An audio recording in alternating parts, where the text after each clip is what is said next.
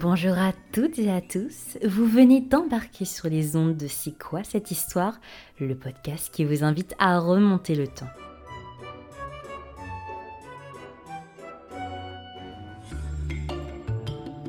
Bienvenue sur les ondes de C'est quoi cette histoire? Quel bonheur de vous retrouver dans ce nouvel épisode toujours en compagnie de notre experte préférée. Bonjour Noémie, comment vas-tu?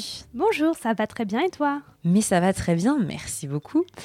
Dans ce nouvel épisode, Noémie, ou devrais-je dire Noémie Cordula, va nous faire un petit point tendance des outfits made in romantique. Alors rangez vos jeans baskets, la mode est à la toge. Aujourd'hui, quand on souhaite se procurer des vêtements dans l'air du temps, on dispose d'un large panel de boutiques et d'enseignes en ligne ou en physique pour trouver notre bonheur. Est-ce qu'en romantique, on se rendait également dans des magasins spécialisés dans l'habillement? Et surtout, est-ce que le prêt-à-porter existait déjà? Bien loin de nos jeans et t-shirts actuels, les Romains portaient malgré tout également des vêtements divers et variés, différents pour les hommes et pour les femmes. La plupart des vêtements étaient simples dans leur structure et dans la forme de base, mais tout a été produit à la main et les processus requièrent des compétences, des connaissances et du temps. De nombreuses boutiques proposent des vêtements, des étoffes pour fabriquer des habits ou bien des teintures, des chaussures, etc.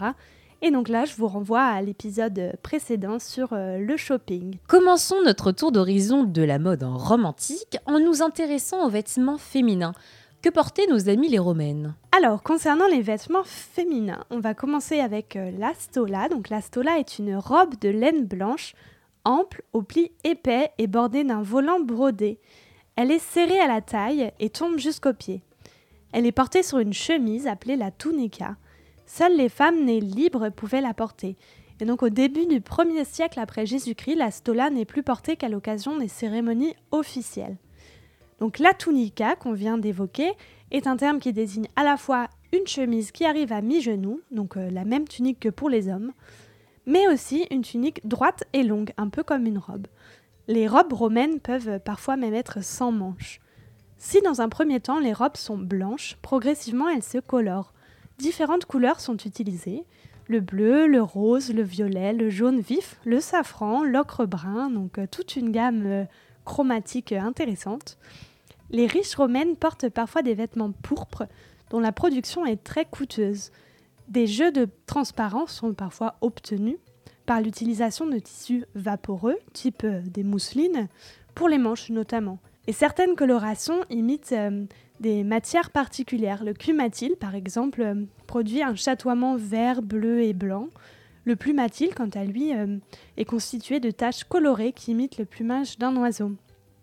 Les tissus peuvent être en laine, mais la laine décline sous l'Empire puisqu'elle est considérée comme une matière pauvre à Rome. Pourtant, elle reste très prisée euh, chez nos amis les gallo-romains. Euh, les vêtements peuvent également être en lin ou arborer des brocards, des mousselines transparentes, des fils d'or, des soieries, etc. Les vêtements peuvent également être agrémentés de franges ou encore de galons. Et on utilise une fibule, donc une sorte de grosse agrafe à vêtements, pour retenir un pan du vêtement euh, avec les extrémités de, ce tissu. Les femmes portent parfois aussi un manteau appelé le pallium, dont un pan drapé peut servir à se couvrir la tête, ou encore une paenula, manteau à capuche également porté par les hommes. Et donc concernant les sous-vêtements, vous vous posez très certainement la question. Le strophium est une bande de tissu qui fait office de soutien-gorge, une mosaïque découverte à la Villa Casale en Sicile montre d'ailleurs des romaines portant des ensembles de pièces, l'équivalent de nos bikinis. Passons à présent dans les rayons pour hommes. Et oui, excusez-nous, c'est un peu genré cette histoire. Que portaient nos amis les Romains?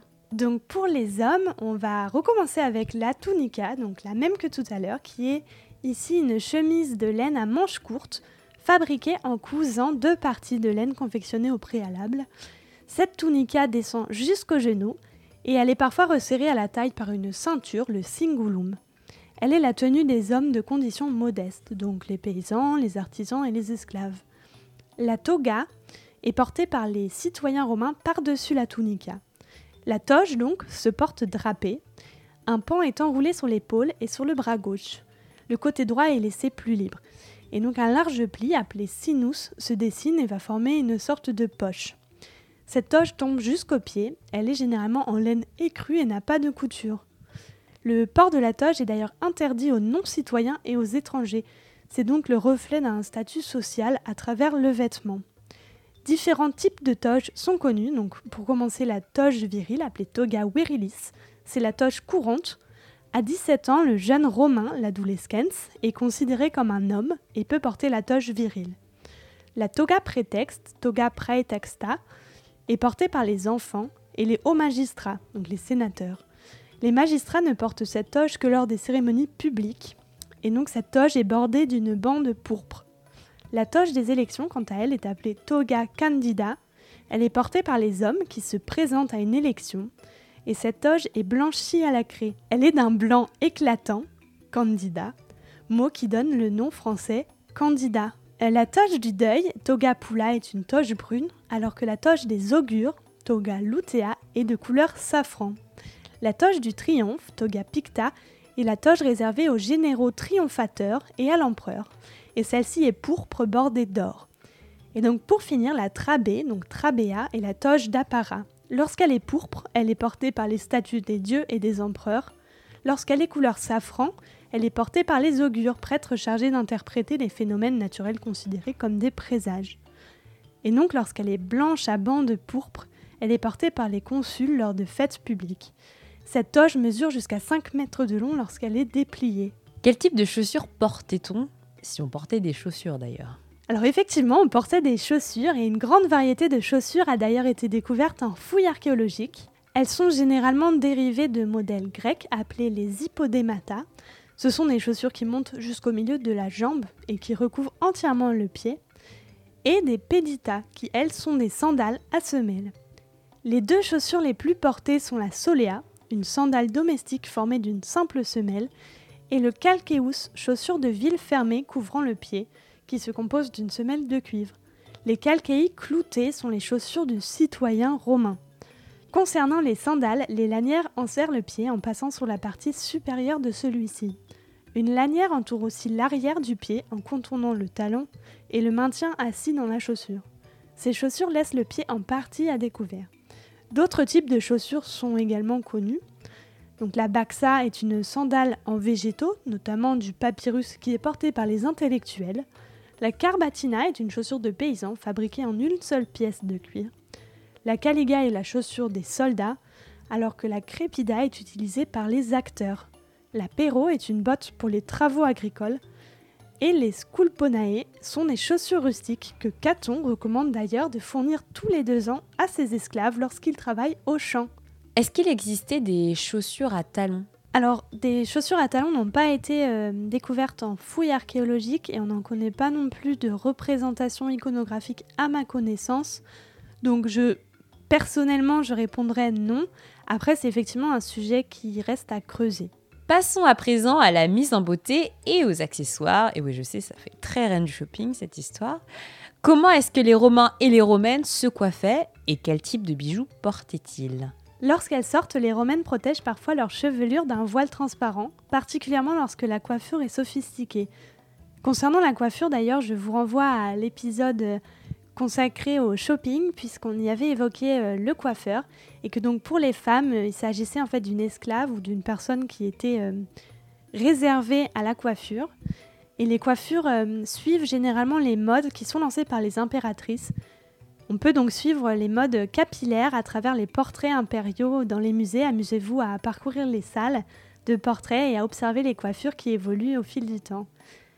Concernant les couvre-chefs, on peut porter une mitra, une sorte d'écharpe munie à ses deux extrémités de cordons servant à la nouer. Les femmes âgées ou les personnes de santé délicate portent un paliolum qui est une pièce d'étoffe carrée pliée en deux et ajustée sur la tête à la manière d'un voile ou d'un bonnet. Et il existe ensuite le reticulum, une sorte de résille qui enferme les cheveux. Au sujet des bijoux, on remarque un attrait fort pour les pierres précieuses c'est toujours le cas aujourd'hui d'ailleurs, notamment pour l'émeraude et pour les perles. Les femmes fortunées portent des bijoux précieux, donc des diadèmes, des boucles d'oreilles, des colliers, des bracelets.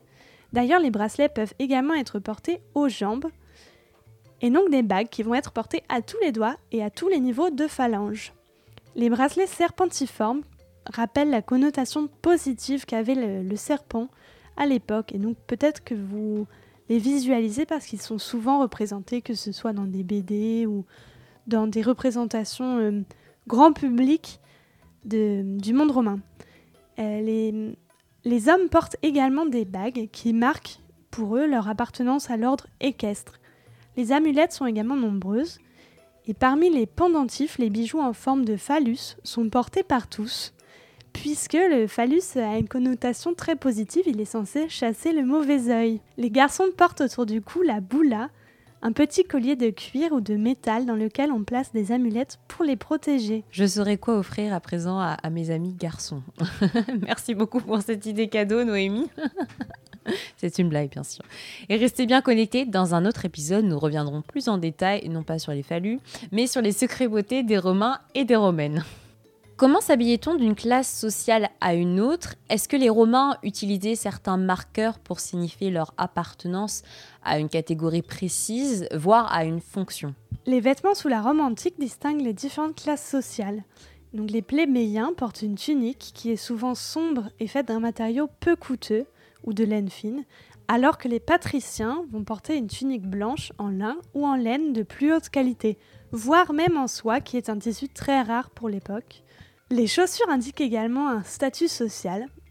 Pour l'exemple, les patriciens portent des sandales rouges très chères avec des ornements ou encore des chaussures rouges appelées des calcei moulei, alors que les plébéiens portent des sandales en cuir, souvent usées. Il y a également un vêtement spécifique pour les sénateurs et les magistrats. Les sénateurs portaient une tunique avec des rayures violettes appelée la tunica laticlavi. Le violet était une couleur très chère à l'époque les magistrats, eux, portent un autre genre de tunique appelée tunica angusticlavi. Les généraux portent la toga palmata, etc. Donc, euh, comme on l'a vu tout à l'heure, je ne vais pas m'étendre plus sur le sujet, mais la, toga est un indicateur de statut euh, également. Il est interdit aux esclaves de porter la toge, qui ne pouvait être portée que par les citoyens romains. Il est également interdit aux plébéiens de porter la toge réservée aux patriciens, le pantalon est considéré quant à lui comme un vêtement porté par les Perses ou par les barbares de Germanie. Toutefois, il, il commence à être porté au sein de l'Empire romain d'Occident vers la fin de l'Empire, ce qui est considéré par certains comme un signe de décadence. Les chaussures également marquent euh, un statut social. Donc euh, les semelles en argent ou en or massif sont réservées aux riches patriciens les sabots ou souliers à semelles de bois sont, elles, réservés aux plébéiens, alors que les esclaves doivent enduire leurs pieds nus de craie ou de plâtre. Pour les femmes, lorsque la coiffure est l'œuvre d'une coiffeuse, qu'on appelle ornatrix, elle devient à son tour le symbole d'une existence particulièrement luxueuse. Donc en fait, le vêtement en Rome antique est un véritable marqueur social. Effectivement, si les textes juridiques et les usages de la Rome républicaine et impériale établissent un classement entre les vêtements selon le statut, homme libre ou non, entre le sexe et l'âge. Certains vêtements apparaissent toutefois comme euh, unisexes, et surtout c'est la façon de les porter, on parle d'habitus, les gestes, gestus, et la démarche qu'on va adopter, donc inkesus, qui donne à ces vêtements une connotation plutôt masculine ou féminine. Le sens du vêtement est finalement construit par un système d'opposition, par exemple toga pura VS Toga Praetexta, qui ne fonctionne que lorsqu'il est euh, en contexte. Et donc pour ouvrir un peu ce, sujet, je voudrais aborder rapidement, en guise euh, de conclusion, la question du travestissement, puisque l'exemple le plus célèbre de l'histoire de la République romaine concernant le travestissement concerne le tribun Claudius, qui s'était en fait déguisé en femme pour pouvoir assister à la célébration du culte secret de Bonadea, un culte réservé aux femmes donc, dans la maison de César, et qui a tenté d'approcher ainsi l'épouse de celui-ci, Pompeia. Et donc dans le texte qu'écrit Cicéron à son sujet, Claudius avait, je cite, une robe safran, un turban, des sandales de femme, des bandelettes pourpres, un soutien-gorge et une cithare. Et donc son travestissement est un scandale puisque euh, il est considéré comme une altération de sa qualité de citoyen.